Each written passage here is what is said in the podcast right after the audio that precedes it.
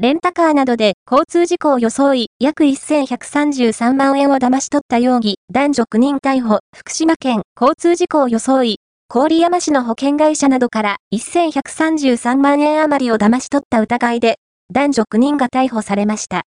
逮捕されたのは、茨城県鉾田市の建設業、榊枝青馬容疑者25や、須賀川市の自動車販売修理業、吉田正人容疑者32ら男女9人です。